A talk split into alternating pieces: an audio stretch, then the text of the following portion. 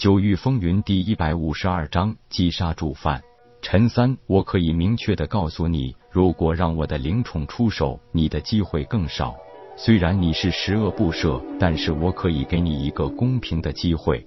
陈三显然没有明白叶空的意图，疑惑的问道：“你以为真的可以凭一己之力击杀我吗？”别忘了，灵海境内每高一级，那是不可逾越的天堑。我知道你是想引我注意，再让你的灵宠背后偷袭。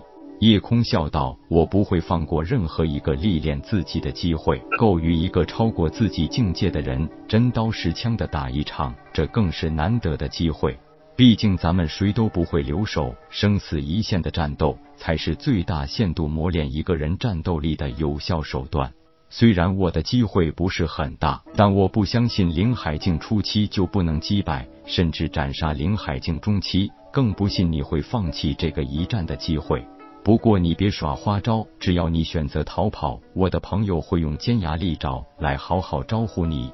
我敢保证，那样你死的会很惨。陈三做梦都没想到，自己有朝一日会被一个比自己低一级的少年威胁。看对方自信满满的表情，陈三心里升起一股莫名其妙的恐惧，甚至有些后悔，为什么没有带着两名手下直接逃到翠幽山脉深处，进而躲进那盗贼凶犯的乐园之地？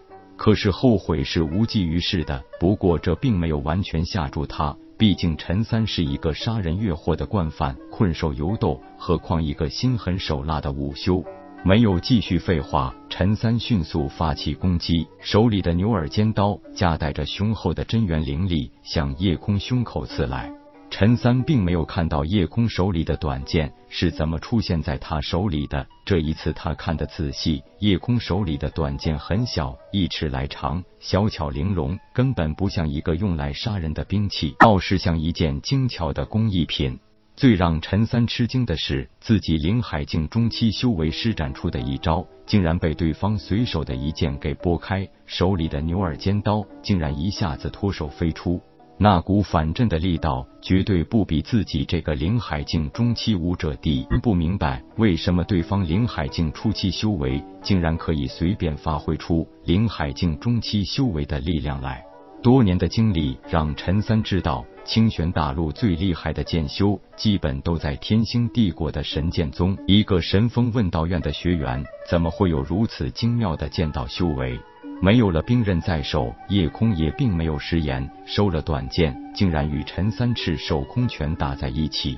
这种拳拳到肉的近身搏斗，最能体现一个人的勇气。不管什么时候，纯肉身力量对战是最能让人有热血沸腾感觉的。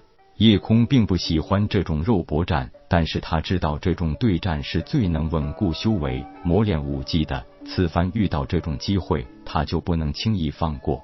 因为两人都不再使用那些花里胡哨的武技招式，修为之力几乎全部内敛用来防御和凝聚在拳脚之上。这样的打法少了飞沙走石的庞大场面，反而更是把伤害直接贴近了肌肤和内脏。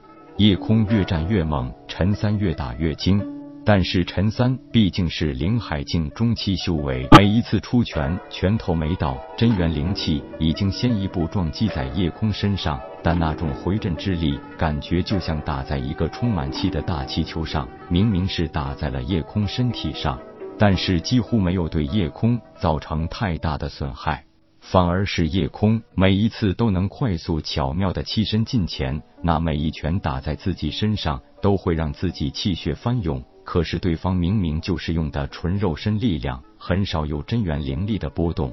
变态，这个小子就是一个十足的变态。陈三很快萌生了逃跑的想法，可是夜空已经敏锐的感觉到了陈三想要逃跑的意图。夜空知道陈三是在惊恐心态下与自己拼搏，他是自己乱了阵脚。如果陈三可以冷静面对，自己勉强自保没问题。击败对手真的不容易。忽然进攻的态势稍微一顿，继而身形快似闪电，一拳结结实实的轰在陈三的心脏上。陈三不明白对方为什么可以如此轻松攻破自己的防御，为什么自己根本躲不开对方的随意一拳。这个答案到死他都没弄明白。一这种境界，他根本从来没有听过，更是无从企及。别说神风帝国境内，就算是整个清玄大陆上，也没有人听说过一个人可以放弃使用修为，完全用肉身力量使用灵阶武技，并且可以发挥到淋漓尽致的地步。也几乎没有人去想过，或是去尝试，完全放弃了使用灵气催动武技的优势，而单纯使用了那些看起来没有太大作用的招式。这些别说陈三至死不解。就是问天都暗赞不已，夜空竟然巧妙的把以这种只可意会不能言传的境界融合到了他所学过的每一门灵阶武技上。这样的结果就是，不但灵阶武技，就算是使用一些玄阶武技都没有了修为的限制。当然，前提是对意的领悟需要达到一个很恐怖的高度。毫不夸张的说，夜空在一的境界上，不但已经迈进了大成的门，更是已然登堂入室。这一次，夜空能击杀陈三，不全是运气，更多的是通过严密布局换来的结果。夜空的修为，经过几次对妖兽精血的直接吸收炼化，已经到了可以寻求突破灵海境中期的程度，肉身力量更是无限接近了灵海境中期武者的强度。最重要的一点还在于陈三被一开始两名同伴的死亡惊呆了，他早已没有了必胜之心。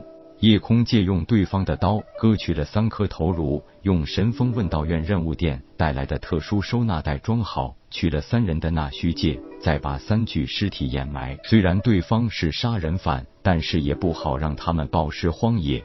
三人并不是什么特别富有的大盗，除了几千灵石和一些普通丹药外，也没有什么特别的东西了。收了灵石，把三枚纳虚界直接丢给封天鼎炼化。这些东西对于封天顶的修复，多少还是有那么一星半点用处的，浪费了可惜。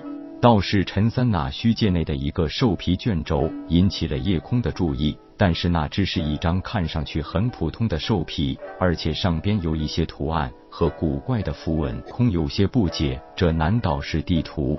不过既然对方能收藏这么一卷兽皮，想来是有什么说道，不妨先留着，也许以后会用得着。收拾停当，也恢复了体力后，正准备离开，已经变回拳头大小的球球，忽然对着远方一声低吼，夜空立即警觉，将神识向远处探查过去。本章结束，各位朋友，动起你发财的小手，为倾城点赞、订阅、分享，您的鼓励是我坚持下去的动力。